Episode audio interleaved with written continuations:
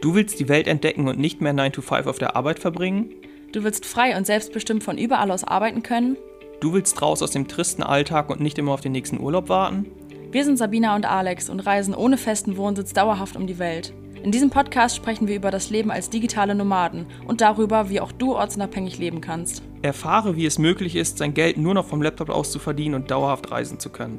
Auf dich warten inspirierende Geschichten, praktische Tipps zur Umsetzung und spannende Interviews. Egal, ob du vom Backpacking in Asien träumst oder vom Vanlife in Australien, nichts ist unmöglich. In unserem Podcast erfährst du alles, was du für ein Leben auf Vollzeitreise brauchst. Herzlich willkommen zu einer neuen Folge unseres Podcasts Vollzeitreisen Leben als digitale Nomaden. In dieser Folge haben wir wieder jemanden zu Gast, nämlich Marc von Werde Digital Nomade. Und wie du dir sicher denken kannst, ist Marc eben äh, selbst auch Digital Nomade und arbeitet als Übersetzer und als Coach. Äh, Marks Lebensmodell unterscheidet sich schon ein bisschen von, de von dem unseren quasi. Also wir reisen ja in Vollzeit. Mark gestaltet das Ganze ein bisschen anders und wir haben ja schon öfter darüber gesprochen, dass es nicht das eine Lebensmodell äh, gibt letztendlich, wenn man ortsunabhängig arbeitet, sondern dass man sich das so gestalten kann, wie man möchte. Deshalb wirst du in dieser Folge auf jeden Fall von Mark ein anderes Lebensmodell ähm, als Digitalnomade bekommen, als, ähm, als du es eben von uns kennst. Und wir selbst kennen Marc auch schon ähm, jetzt seit ungefähr eineinhalb Jahren und haben ihn persönlich auf Kopangan kennengelernt. Das heißt nicht über die Online-Welt, sondern äh, ganz normal physisch auf der Insel. Und Marc hat eine sehr spannende Geschichte ins Digitalnomadentum, weil seine Vergangenheit zum Teil alles andere als rosig war zu gewissen Zeitpunkten. Das heißt, wir werden äh, sehr intensiv über, darüber sprechen, über Marcs Geschichte ins Digitalnomadentum, über seine Vergangenheit und eben auch sein jetziges Leben als Digitalnomade. Und außerdem spricht spricht Marc noch über seine große Leidenschaft Communities und Connection. Das ist nämlich ein Thema, das ihm sehr, sehr am Herzen liegt. Deswegen wird dich in dieser Folge sehr viel erwarten, was du für dich wieder mitnehmen kannst zum Thema digitale Nomaden. Ich wünsche dir viel Spaß beim Zuhören. Herzlich willkommen in unserem Podcast, lieber Marc. Ich habe dich gerade schon mal vorgestellt und die Leute wissen schon so ein bisschen was über dich, aber ich lasse die Leute oder die unsere Gäste letztendlich sich immer noch mal selbst vorstellen, weil die natürlich äh, deutlich mehr äh, zu erzählen haben und auch weil es ganz spannend ist eigentlich zu sehen, okay, wie erzählen, also wie stellen sie sich selbst dann vor. Deswegen bist du jetzt mal an der Reihe und erzähl den Zuhörern doch mal, wer bist du? Hi Alex, ja, vielen Dank, dass ich da sein darf, dass ihr mich eingeladen habt. Ich bin Marc und äh, wir beiden teilen diese Leidenschaft des digitalen Nomadentums absolut. Darüber haben wir uns auch kennengelernt und ähm, ja, wer bin ich? Ich bin Freelance Translator, das heißt, ich habe als Übersetzer angefangen, in diese Ortsunabhängigkeit zu kommen, habe mittlerweile auch eine Community für digitale Nomaden aufgebaut, biete auch Mentoring-Programme an und ja, ganz ehrlich, versuche halt einfach Menschen in diese Ortsunabhängigkeit zu bringen. Und zwar mit ihrem Herzensbusiness, zwar mit dem, was sie vorhaben. Und ich glaube, wir kennen es beide selber, was es heißt, aus einem, aus einem Mangel heraus irgendwie in diese Ortsunabhängigkeit sich zu entwickeln. So. Und ich glaube, das ist unsere gemeinsame Mission auf jeden Fall. Auf jeden Fall, ja, sehr, sehr interessante Vorstellung, dass du direkt mit deiner Leidenschaft eben auch äh, startest, die dich, die uns alle ja auch irgendwo äh, auch definiert, auch beschreibt. Und jetzt sag uns doch nochmal kurz deinen Nachnamen. Ja, mein, mein Nachname ist äh, in der Tat Make Peace. Mache Frieden auf Englisch, so muss ich es dann jedes Mal immer sagen. Total spannend, dass du mich darauf ansprichst, so, weil ähm, viele denken, dass das mein Firmenname ist oder dass das ein Künstlername ist und ich habe es halt überhaupt nicht auf dem Schirm so. Ich heiße halt einfach das, das ganze Leben lang schon so. Mein Vater ist Engländer, das heißt, ich bin zweisprachig aufgewachsen, daher halt auch ne, die Fähigkeit, oder überhaupt der, der Hang dazu, Übersetzer zu werden. Ja, aber das, das ist auf jeden Fall mein Name und ich habe es gar nicht mehr so auf dem Schirm, dass andere erstmal denken, so, Hä, ist das eigentlich ein Künstlername oder nicht? Ist der richtige Nachname, genau. Ja, me mega interessant, weil Sabina und ich, wir kennen dich, ja, da kommen vielleicht gleich nochmal drauf zu sprechen, wir kennen dich jetzt schon seit eineinhalb Jahren, glaube ich, oder, oder zwei sogar schon, ich weiß gar nicht genau, irgendwie sowas mhm. in dem Rahmen. Und letztes Mal, als du bei Instagram quasi paar Facts bei dich äh, vorgestellt hast und dann irgendwie geschrieben hast, mein Name ist wirklich Make Peace, habe ich zu Sabina gesagt, ey, der heißt ja wirklich so. Wir dachten nämlich auch immer, das ist ein Künstlername oder irgendein, so dein, deine Mission jetzt so, hey, Frieden auf der Welt, weil wir haben uns so ein paar Mal ja, getroffen genau. und du bist ja so, dass du halt schon für Harmonie bist und positiv Menschen gegenüber grundsätzlich eingestellt bist. Deswegen dachten wir wirklich, das ist so ein, wie Bird's Journey früher bei uns, so, so ein bisschen, dass du das einfach so als Künstlernamen hast. Deswegen äh, echt interessant und passend aber auch bei dir, dass du diesen Namen letztendlich hast. Das ist immer total spannend, was, weil ich frage mich dann, was denken Leute sich wohl dabei, warum ich mir gerade diesen Namen ausgesucht habe, so, ne? Aber ja. danke erstmal, dass, dass ja. ich so wahrgenommen werde, dass ich für Harmonie auf jeden Fall stehe. Danke. Auf jeden Fall, ja. Marc, jetzt hast du schon einiges über deine Leidenschaft gesagt und ähm, quasi, was du anderen Leuten vermitteln willst, so wofür du stehst, wofür du brennst. Wie sieht dein Leben selbst denn gerade aus? Mhm. Du weißt selber, es gibt unterschiedlichste Konzepte im digitalen Nomadentum. Und wir haben uns momentan für ein Konzept entschieden, dass wir mit zwei Homebases arbeiten. Das heißt, wir sind sechs Monate oder ja, es wird immer weniger, fünf Monate ist es jetzt dieses Mal in Deutschland und äh, den Rest der Zeit verbringen wir in unserer zweiten Homebase, beziehungsweise in unserer ja mittlerweile ersten Homebase auf Kopangan in Thailand. Und mittlerweile haben wir uns dort auch long-term ein Haus gemietet und es geht jetzt auch in in 38 Tagen wieder los. So, da geht unser Flug, ich glaube am 16. September ist es dann wieder so weit, da geht unser Flug wieder dann nach Kopangan und das ist halt unsere erste Homebase. Da werden wir eine Sprachschule besuchen, wir werden Thailändisch lernen und das Land hat es uns halt einfach so, so angetan, dass wir uns da auf jeden Fall auch eine Zukunft vorstellen. So. Und es ist halt cool, das als Homebase zu haben, um auch andere Länder in Südostasien zu bereisen.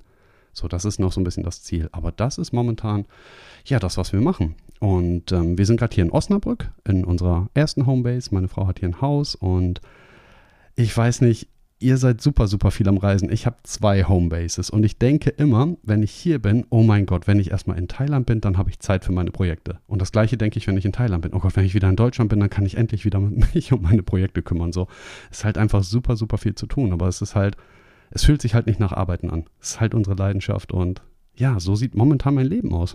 Cool, sehr interessant und wir haben dich tatsächlich auch schon oder wir haben öfter schon hier im Podcast über verschiedene Lebensmodelle gesprochen, wie man digitale Nomaden äh, einfach definiert, dass es halt nicht der Zwang ist letztendlich Vollzeit zu reisen, es nicht mal der Zwang ist irgendwie drei Viertel des Jahres zu reisen, man ist halt zu gar nichts gezwungen so und deswegen haben wir dich beziehungsweise euch tatsächlich schon oft erwähnt mit dem Lebensmodell und du hast selbst gesagt, wir reisen äh, wir reisen viel und das ist ja immer relativ, also so andere Weltreisen würden vielleicht sagen, ja, ihr habt ja mal eine langsames Reisetempo, zwei Monate da, ein Monat da.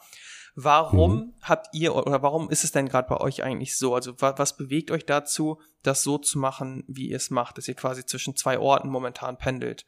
Also meine ich jetzt mhm. nicht äh, irgendwie, hä, warum reist ihr nicht, sondern einfach grundsätzlich, weil eben wir selbst wissen, ganz, also ganz viele Menschen haben ganz verschiedene Vorstellungen, wie sie das digitale Nomadentum einfach ausleben möchten. Warum ist es bei euch so, wie es ist?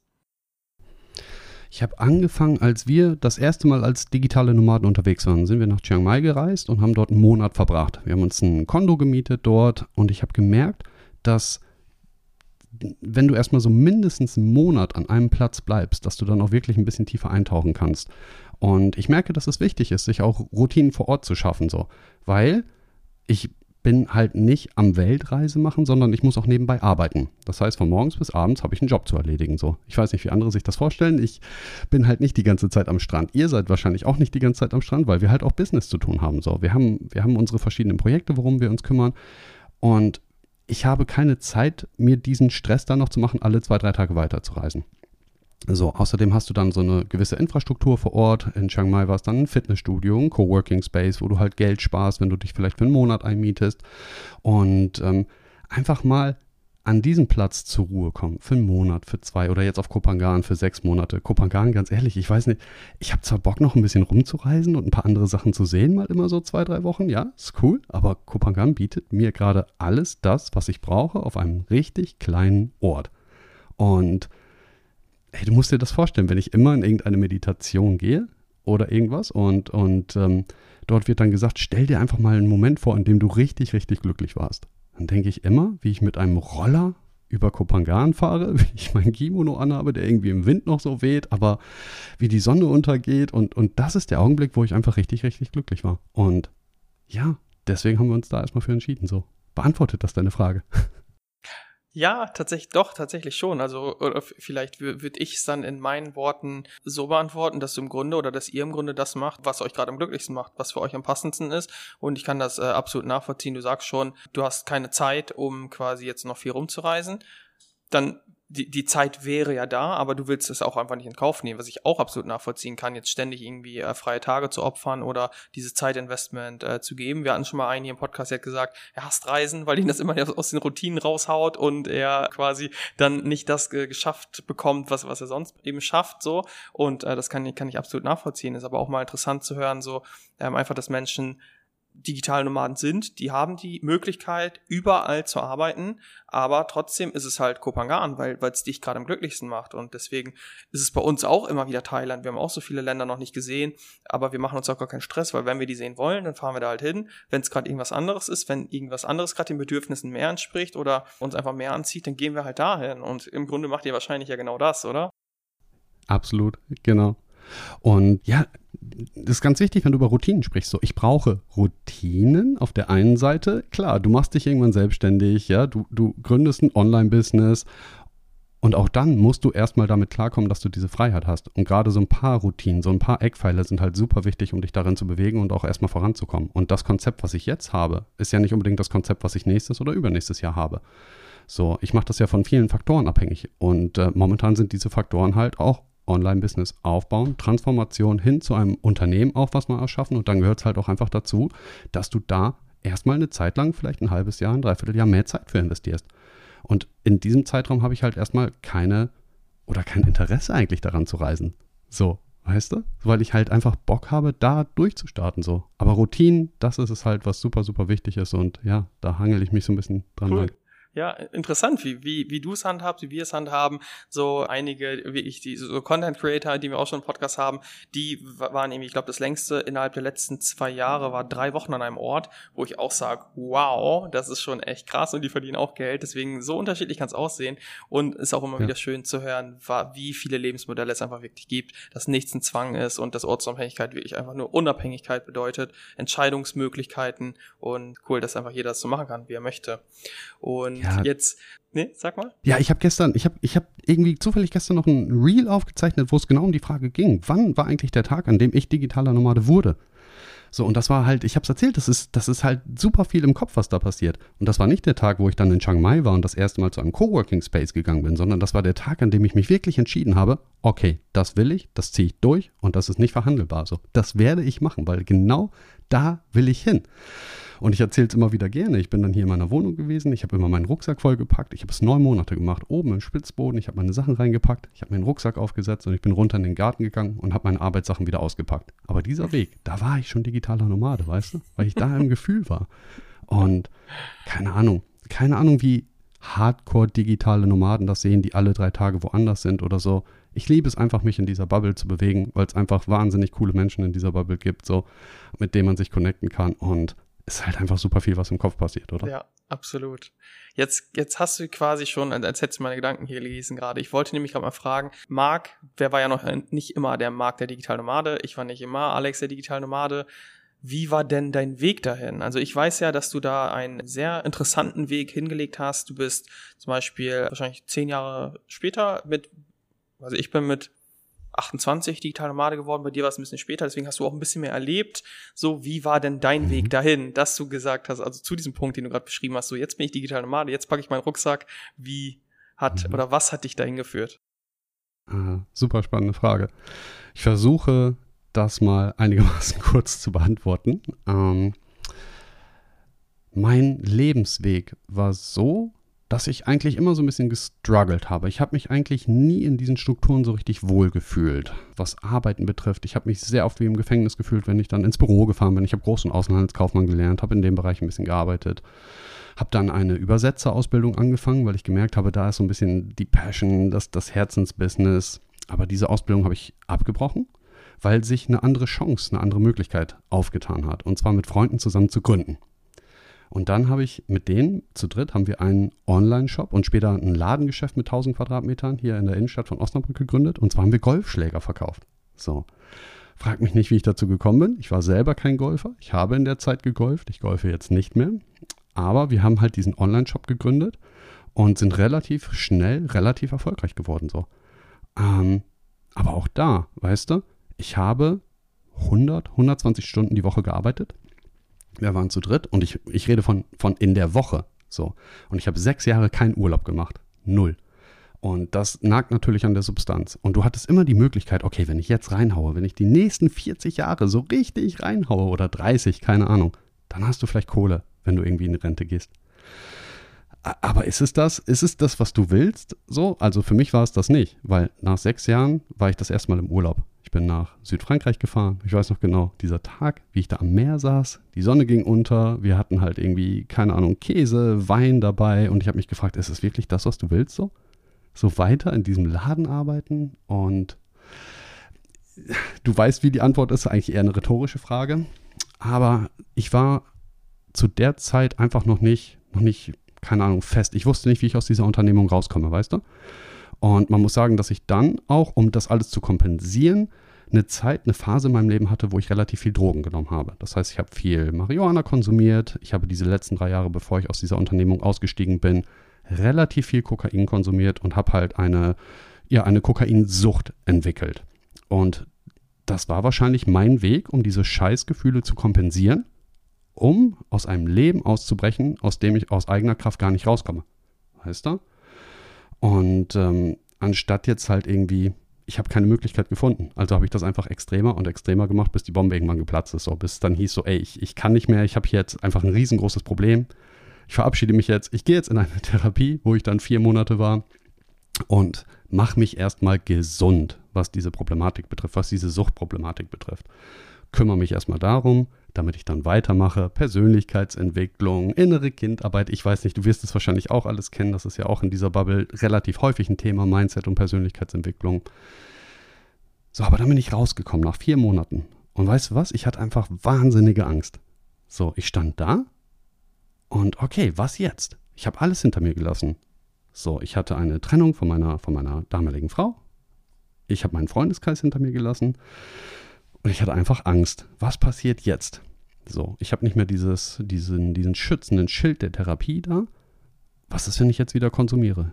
So, wo, wo führt mich das hin? Und ich hatte einfach wahnsinnig Angst, bis ich dann gemerkt habe, ich habe das allergrößte Geschenk, was du dir vorstellen kannst. Und zwar ein, ein weißes Blatt, was ich beschreiben kann. Und ich kann mir jetzt mein Leben komplett neu gestalten. Ich war 35, wer hat das schon? So, du bist ja eigentlich immer in voll vielen Strukturen gefangen.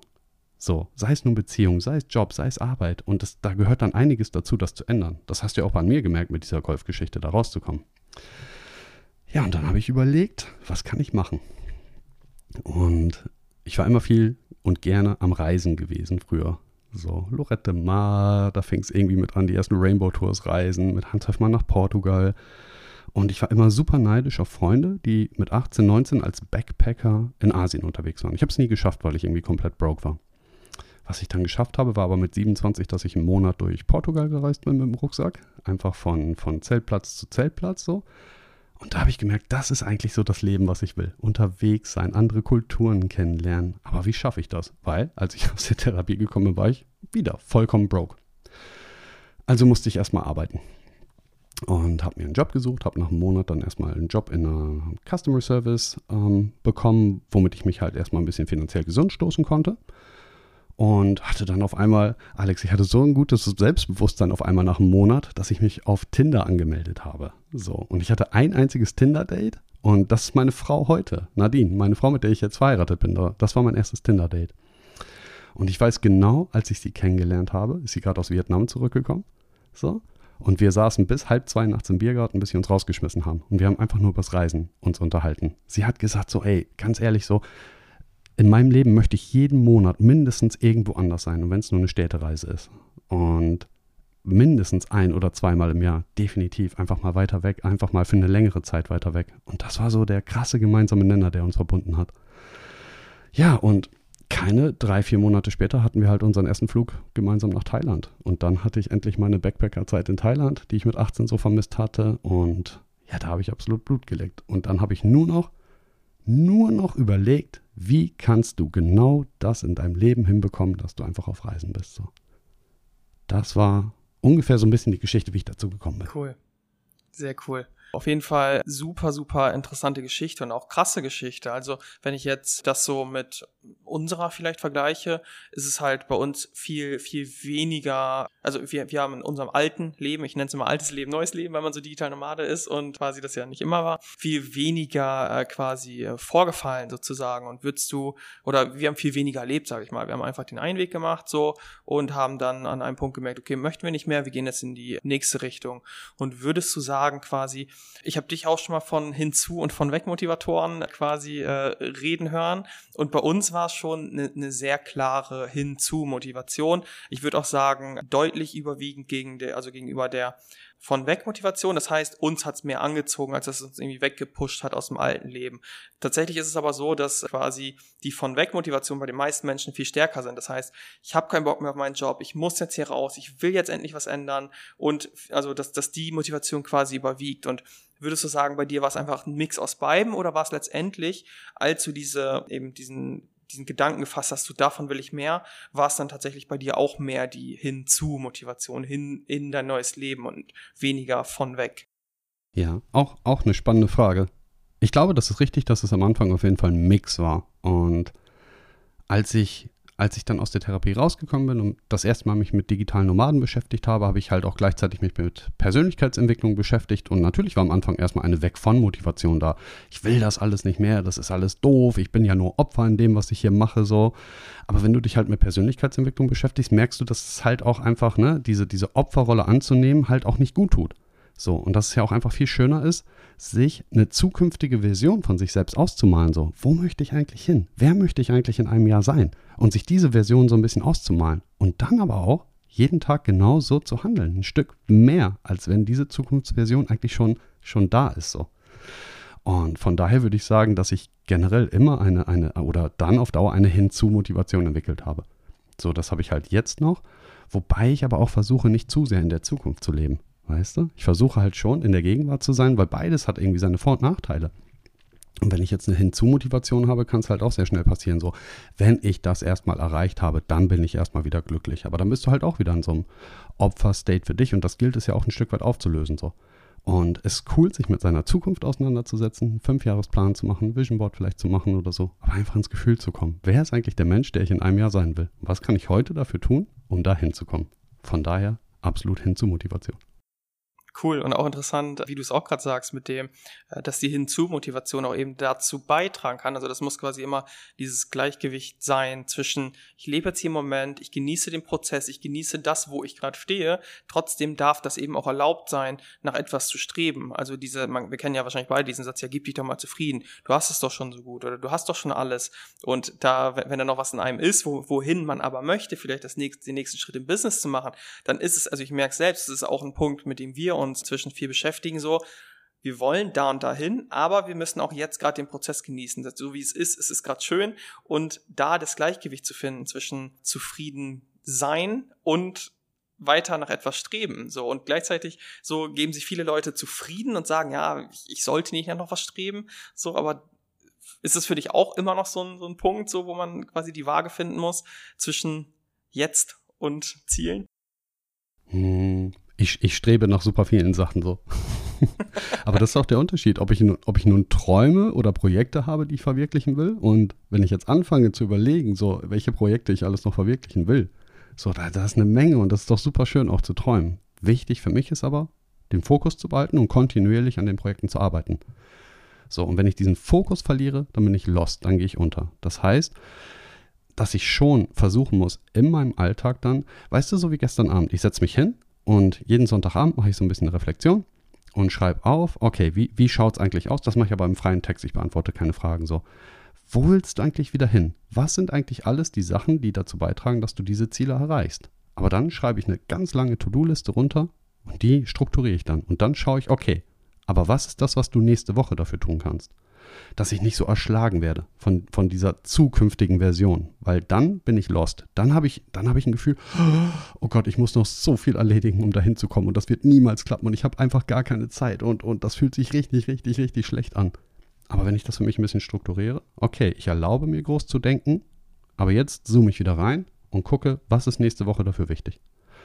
Und das nimmst du in die Hand, das erledigst du und dann kommt wieder der Sonntag, dann schaue ich mir das an, mache wieder eine kleine Rückreflexion, mache wieder eine Reflexion nach vorne, was war gut, was war schlecht. So, und das ist eine, eine Sache, die mir hilft. Ja, cool. Finde find ich auch sehr wichtig tatsächlich, sich die Ziele, ich weiß nicht, vielleicht kennst du die Smart-Formel auch quasi, sich die Ziele äh, smart zu setzen, eben, dass man auch Erfolgserlebnisse zwischendurch hat, weil du wirst es auch rückblickend jetzt vielleicht sehen, also der Berg, den man vor sich hat, um digital Nomade zu werden, an Aufgaben, an Verantwortlichkeiten, an allem, was dazugehört, ist natürlich riesig, wenn man unten steht und da drauf guckt. So, dann denkst du, oh mein Gott, wie soll ich das denn alles schaffen? So, wie soll ich, wenn ich noch nie in Deutschland irgendwie einen Cent als äh, Selbstständige verdient habe, irgendwann jetzt mal mein äh, Unternehmen im Ausland zum Beispiel gründen, so wie wir es gemacht haben. So, das wirkt einfach alles riesig und erschlagen. Aber letztendlich sind es ganz, ganz viele kleine, kleine Steps und Entscheidungen, die uns dahin führen. Deswegen äh, finde ich es auch super, dass du das sagst, so reinzoomen und gucken, okay, von der großen Vision, was kann ich in der nächsten Woche umsetzen oder im nächsten Monat und nicht eben immer auf diesen Berg, auf die Bergspitze da zu schauen und zu überlegen, oh mein Gott, wie, wie komme ich da hin, ohne einen konkreten Handlungsplan irgendwie auch zu haben, ne? Ja, und wenn du diese Tools halt auch einfach nicht hast, so dann gehst du auch irgendwann nicht los. So irgendwann kommt die Idee, ich will digitaler Nomade werden. Bei mir war es, ich will Übersetzer werden. Aber dann, ich muss mich um meine Steuern kümmern, ich muss mich um die Krankenkasse kümmern, abmelden, ja, nein. Und das sind so viele Sachen, die eigentlich auf einmal auftauchen. Und das ist ja der Berg, der sich erstmal aufbaut. So, ich habe eine Idee, die will ich verwirklichen, aber es kommt ja noch viel, viel mehr dazu. So. Und ganz ehrlich, wenn du dann nicht weißt, welche Tools du benutzen kannst, um diesen Berg hochzugehen, weil ein Berg an sich ist ja nicht schlimm, ist ja Entwicklung, ist ja, ist ja Progress, den du dann irgendwie hochgehst. Aber wenn, keine Ahnung, du keine, keine Treppe hast oder keine Leiter oder kein Seil so, dann ist halt einfach scheiße. Dann ist halt schwierig, diesen Berg hochzugehen. So, und wenn du halt ne, die notwendigen Tools hast, dann ist halt halt wieder einfach so. Und dafür sind wir auch ein Stück weit da, dann, ne, Zeit abzukürzen und, und Menschen dann zu zeigen, so, hey, ne, nimm doch einfach mal das Seil und geh nicht querfeldein so, ja. ja. Und nicht links abbiegen und rechts abbiegen so, sondern da oh, geht's ja. lang, ne? so, aber dann ist der Berg auf einmal nicht mehr so groß. So, und ich glaube, das wirst du auch erlebt haben, dass der erste Schritt einfach so, das ist der, ist der schwierigste. So, weil es super viel mit Mindset zu tun hat. Diesen ersten Schritt, diesen ersten Schritt auf den Berg zu machen, aber dann, dann tritt man irgendwann was los, was halt auch einfach irgendwie läuft. Und ja. ja Genau. Das ist, es ist eine wundervolle Reise. Dem kann ich auf jeden Fall zustimmen. Deswegen sitzen wir beide hier und versuchen anderen Menschen zu zeigen, hey, es geht auch für dich. Das ist für dich möglich, weil es auch einfach lohnenswert ist, weil es schön ist. Für, für diejenigen, die es wollen natürlich. Und jetzt hast du natürlich auch etwas für uns Spannendes gesagt, weil viele, die hier zuhören, wollen natürlich eben auch digital Nomaden werden. Deswegen hören sie diesen Podcast unter anderem. Und jetzt machst du natürlich eine Tätigkeit oder hast gesagt, du wolltest Übersetzer werden, was ja potenziell für viele andere eben auch möglich wäre, weil es eine Dienstleistung ist, die man anbietet anbieten kann. Du hast selbst gesagt, du hast jetzt keine Ausbildung in dem Bereich gemacht und wir sind selbst immer, sagen wirklich allen, hey, dich fragt keiner nach der Ausbildung. Hör auf, jetzt irgendwie eine Social Media Ausbildung, Manager, äh, Social, Social Media Manager über sonst was zu machen. Das Zertifikat, das will keiner haben. Wir haben selbst jetzt gerade eine VA eingestellt. Wir haben uns da keine Zertifikate oder Zeugnisse angeguckt. Wir wollten wissen, was kann die uns liefern? Wie gut macht sie das? Und danach stellen wir ein. Und kannst du vielleicht mal so ein bisschen Einblicke geben in deine Tätigkeit als Übersetzer? Also, was kann man sich darunter vorstellen? Was für Art von Texten übersetzt du? Was, was für Kunden sind das, für die man übersetzt? So, weil klar, jeder weiß, was eine Übersetzung ist, aber wie ist so, kannst du mal einen Einblick in dein Berufsleben auch als Übersetzer geben, das ist in den letzten Jahren vielleicht? Klar, auf jeden Fall. Also ich mache das jetzt schon fünf, sechs Jahre. Und ich mhm. stimme dir absolut zu, dass ich noch nie nach einem Zeugnis oder nach einem Zertifikat gefragt wurde. Das Problem, wenn du ohne Ausbildung in diesen Beruf reingehst oder generell in einen Beruf reingehst, ist, dass du irgendwann mit einem Imposter-Syndrom zu tun hast. So, wer bin ich, dass ich das jetzt überhaupt anbiete? Aber sich zu überlegen, dass ich einfach wahnsinnig viel schon gelernt habe in meinem Leben und als Quereinsteiger das auch anbieten kann. Wie, wie geil ist das denn so? Ich übersetze sehr viele Webseiten das heißt, wenn Unternehmen auf dem deutschen Markt Fuß fassen wollen, ähm, ja, dann, dann lokalisiere ich deren Webseite, deren Webshop. Das sind eigentlich so einige der großen Projekte, die ich mache. Ähm, dass sie halt ihre Produkte und Dienstleistungen auf dem deutschen Markt vertreiben können. So. Ähm, was habe ich noch gemacht? Ich habe sehr viel im Kryptobereich übersetzt und das war natürlich auch super, super spannend, weil so bekommst du, und das ist das Schöne am Übersetzen, auch immer wieder Einblick in ganz viele andere verschiedene Tätigkeiten. So. Und ähm, momentan übersetze ich sehr viel für ähm, Produkt, nicht für, für, für ähm, Projektmanagement-Softwares, für, für großes Produktmanagement-Softwares, die auf dem Markt sind. So, da habe ich so zwei, drei sehr große Auftraggeber, für die ich gerade übersetze. Und das erstmal zu der, zu der Frage, was ich übersetze. Wie ich dazu gekommen bin, ich bin halt auch über eine ganz normale Freelancer-Plattform gegangen. Ich hatte halt einfach diesen, ich habe gebrannt. So, und auch da, es war nicht verhandelbar. Ich werde das jetzt, weil ich werde digitaler Nomade. 100 Pro. Und dafür muss ich jetzt halt eine ortsunabhängige Tätigkeit machen, übersetzen so. Hab mich da angemeldet und es gibt ja unterschiedliche Strategien, wie du deinen ersten Auftraggeber bekommst. Man hört es auch immer wieder so als Texter, Übersetzer, verkauf dich nicht unter Preis, sonst machst du den Markt kaputt oder so. Aber ich finde, man muss sich auch immer super krass seine individuelle Situation anschauen. Und wenn ich jetzt vielleicht den ersten Auftrag ein bisschen günstiger mache, sehe ich das nicht als ich mache den Markt kaputt, sondern ich versuche für mich einen Start zu finden und verbuche das vielleicht auch ein bisschen als Marketingmaßnahme oder so. So. Aber so bin ich halt da reingekommen. Und für mich haben diese Freelancer-Plattformen sehr gut funktioniert. Und das fängt ja an, dass das alles dann irgendwann ein Rattenschwanz wird. So. Du bekommst die ersten Direktaufträge, du beschäftigst dich ja immer mehr mit dieser Thematik. Menschen schreiben dich einfach mal so an, weil sie auf dich aufmerksam werden. So, keine Ahnung, du schreist es halt ins Universum raus und es kommt halt irgendwann zurück. So, ja. so baust ne? dein, Net dein, Netzwerk auch letztendlich aus Kunden, ne? also von einem Kunden genau. kommt zum anderen und dann hast du einen dritten Auftraggeber und dann fragt aber der erste vielleicht mal wieder, hey, Marc, hast du mal wieder Zeit? Also sowas bei mir als Texter auch. Und ähm, ja. da muss ich kurz darauf eingehen, dass du das mit dem Verkauf dich nicht unter Wert ich habe heute noch mhm. eine Nachricht von einer ehemaligen Teilnehmerin von uns jetzt aus dem Mentoring bekommen, die jetzt gut verdient, die mhm. ist digital Nomadin, die reist komplett rum und sie hat von einer anderen Teilnehmerin erzählt, die zusammen mit ihr vorher schon anderes Mentoring gemacht hat. Und das, was ich daraus mitbekomme, das war im Grunde das, das die zentrale Aussage des Mentorings war, verkauf dich nicht unter Wert. Und da haben dann angehende virtuelle Assistentinnen, die wirklich noch nie Erfahrungen im Bereich gemacht haben, gar nicht, irgendwie Stundensätze von 60 Euro aufgerufen. Und ich denke mir auch, hey, okay, du kannst irgendwann 60 Euro aufrufen, aber es, es bringt nichts, immer zu sagen, ich verkaufe mich nicht unter Wert, wenn du noch gar, wenn du da gar keinen Fuß in die Tür bekommst. Wenn du, wie du sagst, nicht mal einen Auftrag günstiger, dann bekommst du halt gar keinen Auftrag. So, dann verkauf doch dich mal lieber unter Wert, einfach für einen günstigeren mhm. Auftrag, um quasi da reinzukommen, um eine erste Erfahrung zu sammeln, um nicht mehr ein kompletter Newbie zu sein. Ne? Deswegen sehe ich das auch mal so ein bisschen kritisch, dass das ständig so, dass, da, dann gehen die halt raus aus dem Mentoring teilweise und denken, ja, mir gehört jetzt die Welt, ich habe so einen Wert und ich, jetzt geht's richtig los, ja, und dann finden die keinen Kunden, weil die die Dienstleistung nicht an Mann bringen können. Gerade am mhm. Anfang, wo man ja nicht, noch nicht, das ist ja Fakt, da habe ich auch noch nicht so einen großen Wert. Ich als Texter hatte am Anfang auch nicht so einen großen Wert bei meinem ersten Auftrag wie nach vier Monaten zum Beispiel, weil ich auch genau weiß, ich habe am Anfang, mein erster Text war über ergonomische Schreibtische. So. Und ich habe da Sachen geschrieben wie, hey, du wirst nie wieder Rückenschmerzen bekommen und sowas. Das war einfach noch nicht gut. So, deswegen wäre ich auch nicht ja. äh, 60 Euro die Stunde beispielsweise wert gewesen. Das finde ich, finde ich so mhm. schön, dass du mal offen und ehrlich sagst, hey, ich habe nicht direkt für 100 Euro die Stunde angefangen, weil das ist auch nicht normal und so funktioniert es bei den meisten auch nicht. Und die hören dann wieder auf. Ja, ja, es ist halt super, super individuell, wie du an diese Sache rangehst. So ganz ehrlich, wenn du jemanden bist, der, der vielleicht ein Bomben-Selbstbewusstsein hat und der diese 60 Euro Stundenlohn von Anfang an so richtig hart vertreten kann, weil er zu 100% daran glaubt, so, dann verkauft dirjenige, ja. die Person das ja ganz anders, als wenn ich aus einem Mentoring rausgehe, wo ich denke, ich muss 60 Euro nehmen, aber ich fühle das nicht. Ich fühle nicht, dass ich 60 Euro wert bin. Ich fühle nicht, dass es klappen könnte. Ich denke nur, oh mein Gott, da beißt sowieso keiner an. So, was hat das denn mit Außenausstrahlung zu tun? So, dann, dann kann ich das ja überhaupt nicht nach draußen transformieren, wenn ich da auch wirklich nicht dran glaube. Deswegen versuche ich halt in einem Bereich mich zu bewegen, wo ich mich wirklich wohlfühle und auch dran glaube. So. Und dann bin ich mir sicher, dass das dann auch auf jeden Fall klappt. Ja, super, super individuell. Aber cool. ey, so dieses Schwarz-Weiß-Denken ist halt auch einfach immer, verkauf dich nicht unter Wert oder verkauf dich unter. Das, es gibt halt einfach ne, so viele Faktoren, die dazu beitragen, ja, Preisfindung zu finden und hat halt auch super viel mit Mindset zu tun. Absolut, ja. Stimme ich dir zu 100% zu. Ähm, jetzt quasi bevor wir auf deinen Stand jetzt jetzt gehen, ähm, hast mhm. du dann quasi auch ähm, so die letzten Jahre, also du lebst ja jetzt nicht seit sechs Monaten so pendelst du zwischen Kupangan und Osnabrück, sondern du bist ja schon länger mit deinem Rucksack nach unten gezogen. Hast du dann mhm. quasi auch dementsprechend die Zeit äh, als Übersetzer komplett davon äh, gelebt? Warst du Vollzeit selbstständig damit und konntest als Übersetzer davon leben die letzten Jahre? Ja, absolut.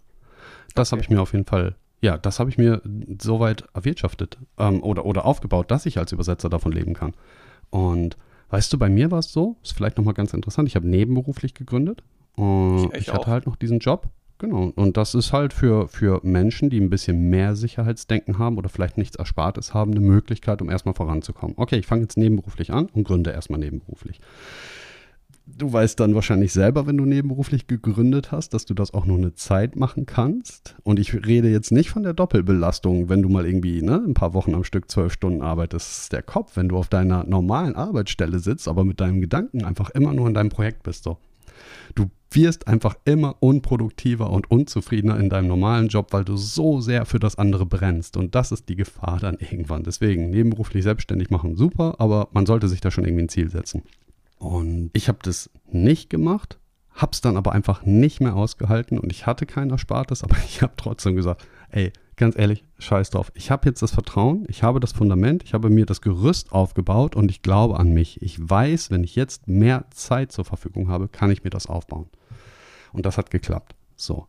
Das heißt, seit heute über oder seit heute finanziere ich mir mein Leben einfach durch die Übersetzertätigkeit so. Das ist halt das meiste, was ich mache. Natürlich Belastung ist immer noch hoch, weil ich mir immer wieder neue Projekte suche, in denen ich mich verwirkliche, weil irgendwann die Transformation kommt, so, ey, eigentlich möchte ich auch ein bisschen mehr was, was mit, mit Purpose machen, mit Zweck, wo ich Menschen helfen kann. Und das ist ja auch die Sache, was, was aus dieser Motivation herauskommt, wie meine eigene Geschichte war, was ich erzählt habe. Ich komme raus und jetzt stell dir mal vor, ich komme aus dieser Klinik raus und ich nehme einen Job an, der wieder richtig scheiße ist. Ich komme wieder in eine Beziehung, die richtig scheiße ist. So, dann ist doch eigentlich vorprogrammiert, zwei Wochen und ich konsumiere wieder irgendwas, weil ich mich einfach richtig scheiße fühle. Und an dem Punkt möchte ich Menschen abholen. Nicht Leute, die jetzt Drogen konsumiert haben, aber generell, die jetzt vor einem Scheideweg stehen und merken, ey, ich, da ist noch was anderes in meinem Leben so. Und das ist halt einfach mein Zweck. Und deswegen halt auch jetzt, wie bei euch, wie bei uns, der erste Schritt ist eigentlich überhaupt erstmal einen Anfang finden, loszugehen, als digitaler Nomade reisen zu können. So, so war es bei mir. Aber jetzt ist es an der Zeit halt auch Herzensbusinesses und Herzensprojekte zu entwickeln. So, ich denke, das, das seht ihr ähnlich. Ja, absolut. Vielleicht kannst du aber auch da direkt mal dann weitererzählen im Grunde. Also deine Geschichte hat ja quasi, wie du selbst gesagt hast, noch nicht äh, komplett geendet mit ich bin jetzt Übersetzer und jetzt quasi auch digital Nomade, sondern ich habe dich auch mhm. vorgestellt hier in dieser Folge Marc von Wer digital Nomade und vielleicht kannst du ja mal erzählen, was steckt dahinter, wer steckt dahinter, mhm. was ist Werde digital Nomade? Ja, also es ist ja so, du fängst an, dass du, wenn du in diese Selbstständigkeit gehst und Texter wirst oder Übersetzer wirst, immer noch Zeit gegen Geld tauscht. Und dann versuchst du halt irgendwann, du lernst ja. Wir beschäftigen uns ständig mit Weiterbildung. So, und dann merken wir, okay, wie können wir jetzt das, was in uns schlummert, nach draußen bringen? So, und so kam dann irgendwann ja, die Idee von Werde digitaler Nomade zustande, dass wir eine Community gegründet haben, in der wir Menschen zusammenbringen, die die gleichen Werte, die gleichen Interessen, die gleichen Ziele haben, so, und zwar nicht wie ein Mentoring. Ein Mentoring ist zeitgebunden, das machst du dann vielleicht vier Wochen, acht Wochen, zwölf Wochen und du hast ein klares Ziel, was du verfolgst, so. Aber es gibt halt unterschiedliche Herangehensweisen. Manche haben noch nicht die Zeit, all in zu gehen für dieses Mentoring. Das ist dann vielleicht erst ein bisschen später dran, aber sie möchten schon mal reinschnuppern, so oder sie möchten sich einfach mit Gleichgesinnten connecten. Und das ist halt das, ich habe das zusammen mit einer, einer Freundin gemacht, mit Kerstin, die ich im Internet kennengelernt hatte, weil das ist genau das, was uns gefehlt hat am Anfang. So, wir haben gesagt, wir machen das, aber wo kriegen wir Informationen her? Wo können wir das machen? Wir waren noch nicht bereit, irgendwie viel Geld in die Hand zu nehmen für einen Kurs. Und heute kann ich zu 100% sagen, Kurse, Mentorings etc. ist alles richtig, richtig geil, weil es Zeit spart. So, und das ist das Allerwichtigste. Aber am Anfang waren wir halt noch nicht bereit dazu. Also haben wir Gleichgesinnte gesucht in einer Facebook-Gruppe. Und so habe ich Kerstin kennengelernt. Und dann hatten wir halt zwei Jahre lang zu viert eine Mastermind, wo wir uns einmal die Woche zu viert immer getroffen haben und uns ausgetauscht haben über unsere Projekte. Und da kam dann irgendwann die Idee zustande, geil, wie wäre es, wenn wir das einfach mal ein bisschen größer machen, diese Calls, weil, weil wir können das, das, ne? wir können Menschen motivieren, wir können Menschen öffnen. Und dann haben wir das in, in Facebook gemacht. Ja, und wir haben in Facebook dann Calls veranstaltet. Aber weißt du was? Es sind immer andere Menschen gekommen. Das war eine kostenlose Facebook-Community. Und es ist, wie es ist. Wenn du für das Produkt nicht bezahlst, dann gehst du nicht so wertschätzend an diese Sache heran und holst für dich nicht das Beste heraus. So. Und das ist die Erfahrung, die wir gemacht haben. So, um committed zu sein, um wirklich all in zu gehen und für dich das rauszuholen, so. Such dir jemanden, der dir helfen kann, such, wie du das abkürzen kannst, ne, damit du keine Ahnung, auch da irgendwie hinkommst du. Du weißt, was ich meine, ne? Aber das ist das, was wir erschaffen haben, so, dass wir halt, ne, und da war eigentlich der Game Changer, als ich dann eines Tages gemerkt habe, ey, es gibt Community-Plattformen, die außerhalb von Facebook laufen. Wie geil ist das denn? Ich kann mir da irgendwie außerhalb von Facebook was aufbauen, was halt wie eine coole Community, wie ein Forum aussieht, wo man sich austauschen kann, wo du einen Gamification-Faktor mit drin hast, sprich liken, kommentieren etc.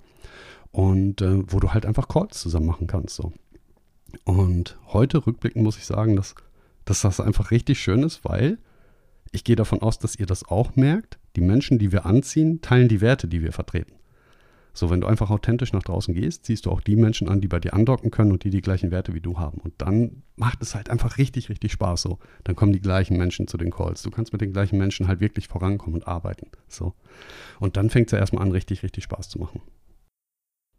Cool sehr, sehr, sehr cool, dass du, ich, ich kenne dich ja auch, also ich, ich weiß quasi noch von unserem ersten Essen auf Kopangan beim Inder, mhm. wie, wie du schon damals so für Communities gebrannt hast. Also da war, glaube ich, noch gar nicht so, hast du zumindest nicht erwähnt, dieses Konstrukt, wer die digitale Nomade war noch gar nicht da, aber du hast direkt genau. so erzählt, ah, da gibt's noch eine Community und da gibt's noch eine Community. Würdest du sagen, dass ja. es einfach eine deiner Leidenschaften ist, so Menschen, dich mit Menschen zu connecten, aber auch Menschen zusammenzubringen? Ist das was, wofür du einfach sagen würdest, yo, das bin komplett ich? Ja. Ja, ja, absolut. Muss ich nicht nachdenken, weil, weißt du, für mich hat es ein bisschen gedauert. Ich jetzt, der mit dir spricht, ist ein komplett anderer Mensch als der Marc von vor fünf, sechs, sieben Jahren, der total schüchtern war, kein Selbstbewusstsein hatte, äh, Selbstwertgefühl war eigentlich nicht da. So, und ich habe mich ja krass entwickelt. So, aber ich habe mich nicht zu einer anderen Person hin entwickelt, sondern ich habe mich zu mir hin entwickelt. So, ich habe mich wiedergefunden und ich habe gemerkt, dass dieser Mensch Menschen motivieren kann ja, Menschen motivieren kann, äh, aber auch eine Inspiration für Menschen sein kann, Menschen öffnen zu können, die richtigen Fragen zu stellen. Und das hat ja alles so ein bisschen was mit Community Building zu tun. So, du, du hast jetzt erstmal dein Lagerfeuer und ich sitze jetzt da. Ja, und es ist nachts und die Leute sehen dann irgendwie, ey, da hinten brennt es jetzt irgendwie, ich gehe da mal hin und gucke, was da ist und setzen sich dazu und unterhalten sich mit mir. Und das wird halt immer größer und größer. Und es stehen wieder welche auf und gehen weg, es kommen neue dazu, dann stehen irgendwann neue Menschen da, ähm, die nicht mehr sitzen können, sondern stehen. Es bilden sich wieder kleinere Gruppen so. Und das finde ich einfach super faszinierend, diese Dynamiken in einer Community. Generell denke ich, dass Communities in unserer heutigen Zeit immer, immer wichtiger werden. So, ein Beispiel AI. Ähm, viele Menschen haben nicht mehr so den richtigen Zugang dazu, ja, und diese Menschen bleiben vielleicht auch auf der Strecke, ja, wenn sie sich jetzt vielleicht nicht mit AI beschäftigen, ja, und, und dann bleiben sie halt auf der Strecke, weil, weil sie diese Effizienz, die du mit AI haben kannst, nicht mehr nachholen können in zwei, drei, vier Jahren. So, aber jetzt stell dir mal vor, du hast eine Community, wo diese Menschen mitgetragen werden. Und das ist nur ein Beispiel. So, ich habe halt ein paar Leute da drin, die gehen voll ab und weil wir eine Community sind, weil wir einfach Bock haben, zusammen das ganze Ding nach oben zu bringen, nehmen wir die Leute mit, die sich nicht damit beschäftigen, die gerade noch keinen Zugang haben und zeigen ihnen, ey, guck dir das mal an, fang damit mal an, so. Damit diese Menschen nicht auf der Strecke bleiben. Und das kannst du halt einfach auf, auf alle Lebensbereiche irgendwie beziehen, was Communities betreffen, so. Menschen brauchen Menschen und Menschen brauchen es, dass man sich gegenseitig unterstützt und hilft. Ich meine, guck dir mal die Zeit an, in der wir leben. So wenn du dich da nicht auf andere Menschen mehr verlassen könntest, wäre doch einfach super, super schlimm. Und von daher, ey, Communities, egal in welcher Form, sei es nun ein Sportverein, sei es nun ne, eine, eine digitale Nomaden-Community etc., das ist was, was dich einfach voranbringt so und was dich nicht irgendwie alleine dastehen lässt. Ist das, war das Kannst du das nachvollziehen? Absolut. ja, absolut. Ich merke, dass das in dir mehr drin ist, dass es mehr deine Leidenschaft ist einfach als bei mir. Aber das ist ja auch das Schöne. Das ist eben genau deins. Also ich kann die inhaltliche, das inhaltlich komplett nachvollziehen, stimme ich dir auch absolut zu. Nur ich, ich merke halt immer wieder so, boah, der brennt einfach dafür. Und vielleicht können wir da so ein bisschen auch mal andocken. Du hast vorhin mal gesagt, so, du nimmst jetzt einfach die Zeit, deine, deine Projekte weiter zu entwickeln, dass du, das, das fühlt sich nicht so an wie Arbeit waren, waren deine Worte letztendlich. Und kannst du vielleicht mhm. mal das ein bisschen ausführlicher vielleicht die Empfindung beschreiben, wie sich das anfühlt quasi in deinem Berufsleben damals und jetzt, wo ja Community letztendlich auch ein Teil deiner Arbeit einfach ist? Ja, früher mein Berufsleben, das, das hat sich angefühlt wie ein Gefängnis. Wirklich, ich musste tagsüber in ein Gefängnis fahren, wo ich nicht weg durfte. Ich musste Sachen machen, die ich nicht machen wollte. Und das acht Stunden lang, bis es endlich Wochenende ist. Und das fünf Tage die Woche, bis endlich Wochenende ist. Bis ich mich dann irgendwie von diesem Scheiß erholen kann. Ja? Und dann hast du dir irgendwelche coolen Sachen vorgenommen für Freitag. Aber was hast du freitags nachmittags erstmal gemacht, wenn du zu Hause warst? Hast erstmal gepennt, weil du dich von dieser ganzen Woche erholen musstest. So, Samstag bist dann losgezogen, hast irgendwie gefeiert, um diesen ganzen Scheiß zu vergessen, irgendwie. Diese ganze Belastung. Ja, und sonntags hast du dann irgendwie, ne? Verkatert auf dem Sofa verbracht, hast vielleicht noch Pizza bestellt, den Tatort geguckt und so Montagmorgens ging es dann halt irgendwie wieder los. So. Und das, das war einfach nicht, dass das schlecht ist, aber es ist nicht meins. Weißt du? So. Und ich brenne für das, was ich tue. Und ich will brennen für das, was ich tue. Und das ist im Vergleich heute, habe ich viel mehr Aufgaben. Ich habe eigentlich, eigentlich viel mehr Arbeit. Aber ich habe die Möglichkeit, mir das selber zu strukturieren. Ich habe die Möglichkeit, selber zu sagen, wie mein Tag aussieht. Und ich bin nicht Freund davon, sofort morgens um 6 Uhr aufzustehen, Zähne zu putzen, zu duschen, mich in den Bus, ins Auto, aufs Fahrrad zu setzen, zur Arbeit zu fahren und dann im Büro zu sitzen und erstmal irgendwie mit anderen schlecht gelaunten Menschen, weil es Winter ist, weil es minus 10 Grad sind, weil jeder abgehetzt zur Arbeit kommt, diese, diese Energie auszutauschen, so diese Energie mitzunehmen. So. Und heute komme ich ruhiger in den Tag. Ich habe meine Morgenroutine, die zum Teil anderthalb Stunden dauert so. Wir haben hier, hier einen Pool, das ist kein Eisbad, aber ich gehe jeden Morgen irgendwie so zehn Minuten ins kalte Wasser. So, dann gehe ich ins Fitnessstudio. Und dann frühstücke ich, dann journal ich, das sind halt meine Routinen. Und das ist, das ist einfach so viel mehr wert, die diesen Tag so zu gestalten. Und dann fange ich an zu arbeiten. Und das ist egal, abends mal bis 8, 9 zu arbeiten, weil ich habe mir das so gelegt. Ich bin der Mensch dafür, dass es so passt. Und das ist der Unterschied, wie ich halt heute arbeite. So, Cool, mhm. sehr cool. Also Sabina und ich reden auch immer darüber, quasi, was für eine andere intrinsische Motivation das auch ist. Also du wirst einfach nicht mal bis halb neun irgendwie nur arbeiten, weil du dann irgendwie äh, 50 Euro mehr auf dem Konto hast, sondern einfach, weil du dein Ding irgendwie weiter vorantreiben willst, noch was erschaffen willst, Einfluss auf den nächsten Step irgendwie haben willst. Und ich weiß noch genau, ich hätte wirklich vor, auch vor vier Jahren wahrscheinlich oder fünf Jahren dann, ich hätte dir das nicht geglaubt, dass du das ernst meinst, dass du wirklich Bock hast, dich da bis halb neun hinzusetzen, dass du Bock hast, deine Projekte weiter fortzuführen und dass du wirklich einfach dafür brennst. Ich habe es wirklich nicht für möglich gehalten. Für mich war Arbeit wirklich das notwendige die notwendige Bedingung, um davon leben zu können, um mir die Dinge leisten zu können, die ich mir leisten will. Aber ich habe es nicht für möglich gehalten, dass mir das wirklich Spaß machen kann, dass ich mich wirklich mal, ich weiß noch, als wir zum Beispiel diesen Podcast hier gelauncht haben, so wie wir dann vorher noch Folgen aufgenommen haben, alles aufgebaut haben, also diese ganzen Hintergründe, die man im, so zu Podcast-Launch irgendwie auch vorbereiten muss. Wir saßen da teilweise bis nachts auch dran und dann auch die Stories aufgenommen, den zu verkünden, so. Aber das hat sich nicht einfach nur scheiße angefühlt. Es war anstrengend, da will ich nicht lügen, aber es war trotz, wir hätten es ja nicht machen müssen, wir hätten auch sagen können, oh nee, komm, wir, wir machen es einfach eine Woche später, scheiß drauf. Aber nein, wir haben halt das war in uns, so wir wollten das jetzt fertig machen und die Motivation, die so also kannte ich gar nicht aus meinem Studium, aus meinen Nebenjobs, die ich hatte. Deswegen sehe ich es absolut genauso wie du, das ist aber eine ganz andere Form von Arbeit auch ist und was die Selbstbestimmung da einfach letztendlich auch für, für einen Beitrag leistet. Ich kann sogar jetzt viel besser nachvollziehen, wie krass es sein muss, im Knast zu sein, so wo einem alles vorgegeben wird, wo man gar keine Möglichkeiten hat, mehr irgendwie seinen Tag zu strukturieren, den Tag zu starten, wie man möchte. Also wirklich, es ist ein, ein ganz anderes Arbeitsleben und insgesamt Leben meiner Meinung nach. Und oder wie siehst du das? Ey, total. So, um auch zu meiner Zukunftsversion zurückzukommen. Wenn ich jetzt eine Deadline habe, ich habe jetzt irgendwie Aufträge angenommen und ich habe jetzt wirklich noch eine Deadline, wo ich abends bis elf, halb zwölf, zwölf arbeiten muss, weil ich es mir irgendwie nicht besser strukturiert habe, weil mein Zeitmanagement vielleicht für den Arsch war, keine Ahnung. Aber ich muss es jetzt machen. So. Und dann erwische ich mich ab und zu, wie ich denke, die Welt ist so gemein, alle sitzen jetzt irgendwie und gucken Netflix und können sich ausruhen und können irgendwie was, was snacken dabei und ich muss jetzt hier noch sitzen und übersetzen und das ist total unfair und warum ist das jetzt so? Aber warte mal, Moment mal.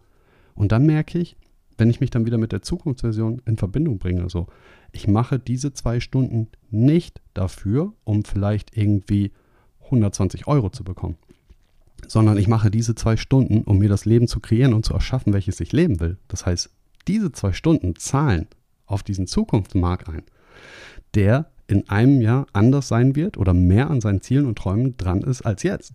So, und wenn man mit diesem Gedanken dran geht, so ganz ehrlich, ich muss nur zwei Stunden arbeiten, um diese Version zu werden? Das ist ja geil. So safe, das mache ich sofort. Äh. Und das ist ja auch die Frage so, wenn ich, wenn ich früher jemand gefragt hätte, Alex, so das Leben, was du heute führst, wäre es dir wert, da abends nochmal ab und zu zu sitzen und bis halb zwölf zu arbeiten so? So, 100 Pro. Ja. Und ich, ne, ja. so, und die Frage stellt sich halt überhaupt nicht. Und sich da auch immer wieder so ein bisschen zu motivieren und rauszuholen, so, das ist halt auch einfach wichtig. Aber dafür ist halt diese Zukunftsversion von einem selbst halt so, so super cool, wenn man sich das bildlich vorstellt. So, mm, ja, dann sitze ich dann irgendwie in Shanghai im Coworking Space in einem Jahr, weil ich heute diese zwei Stunden noch reinhaue. Und nicht, ich bekomme diese 120 Euro aufs Konto so. So, das ist halt, ne, ich, ich mache das, um Geld zu verdienen. Aber was ist das eigentliche Warum dahinter? Und das einfach mal aufzuschreiben und sich dem einfach mal bewusst zu werden. Was ist eigentlich mein Warum ich das jetzt mache? Und das ist halt einfach super, super wichtig.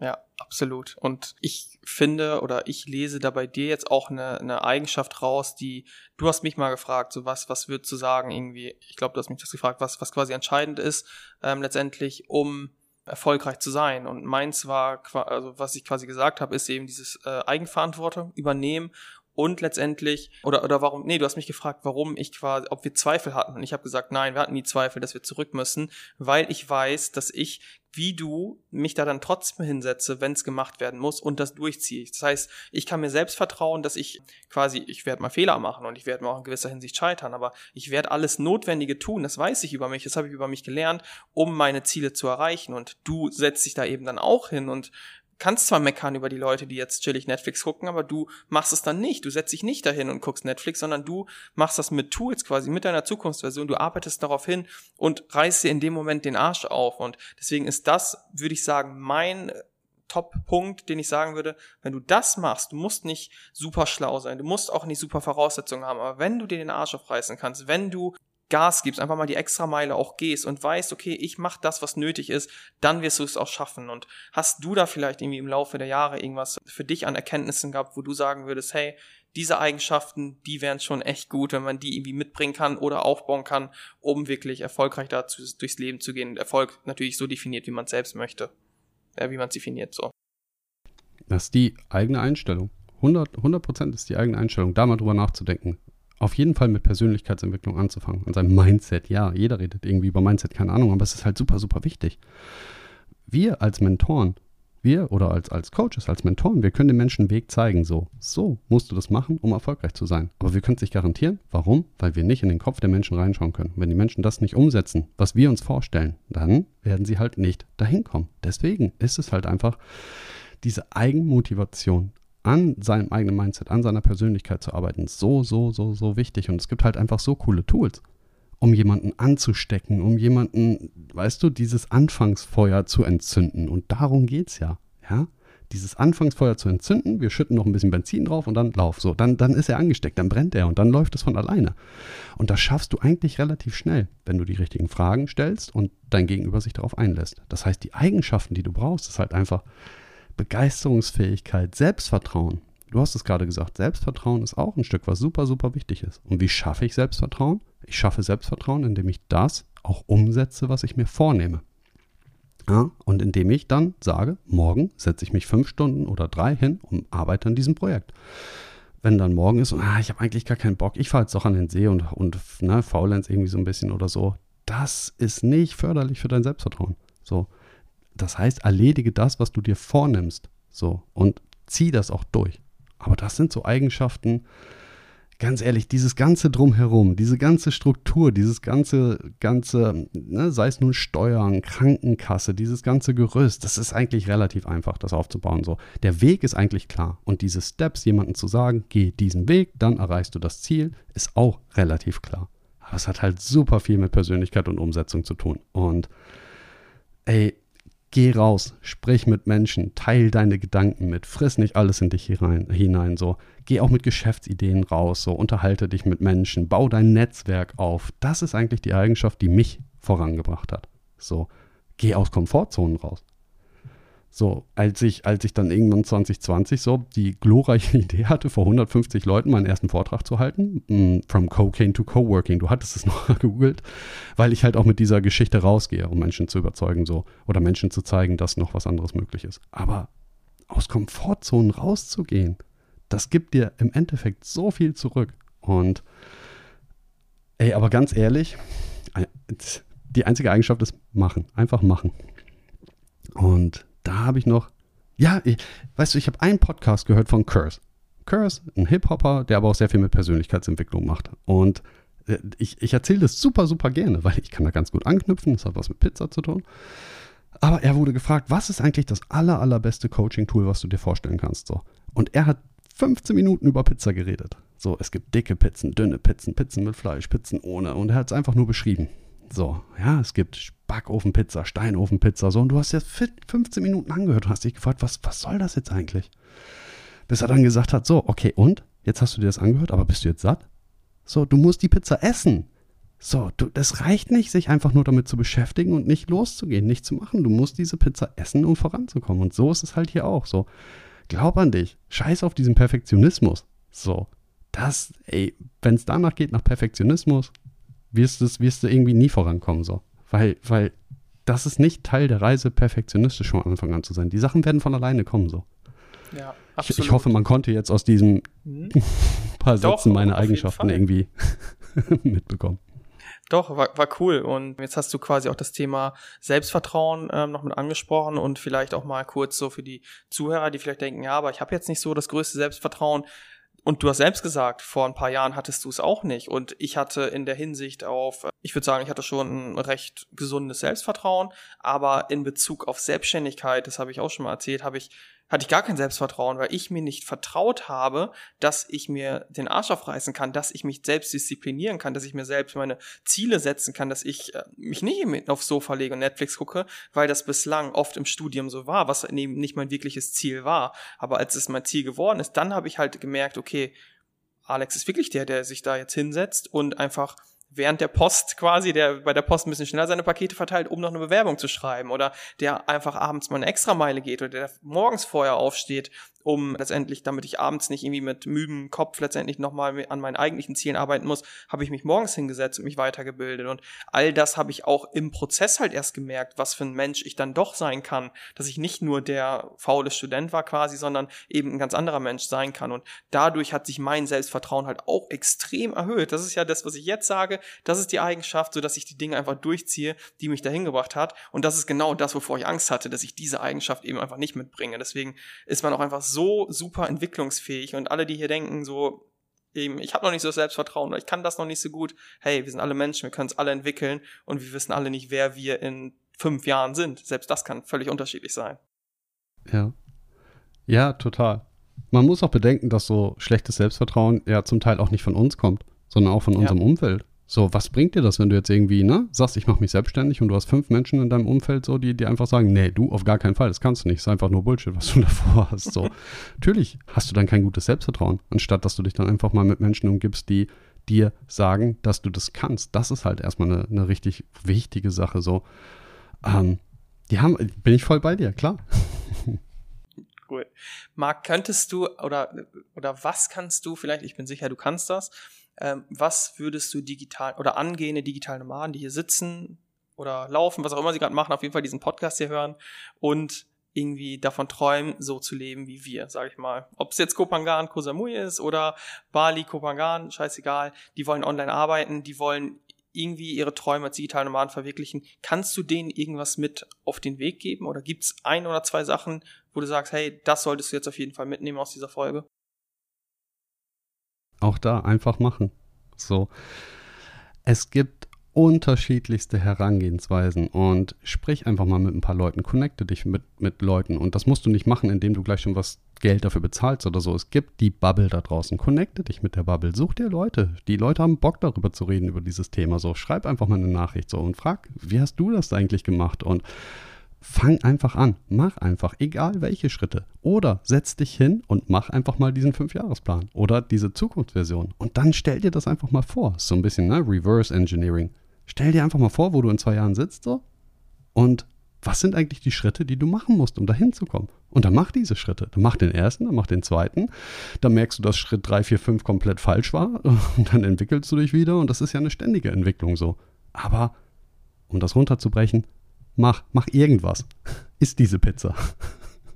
Genau, öffne so, eine Tür egal, egal und dann, dann, dann, dann öffnet sich die ja. nächste. Deswegen äh, sehe ich, sehe ich absolut genauso. Also mit jedem Step ergibt sich eine neue Richtung, eine neue Möglichkeit. Deswegen ja. sehr cool und danke für den Tipp, den die Zuhörer hier dann jetzt nochmal mitnehmen können. Und Marc, wenn die Zuhörer jetzt denken, boah, der Typ klingt interessant, ich finde seine Geschichte cool, das, was er sagt, finde ich cool, wo kann man dich denn finden oder euch finden?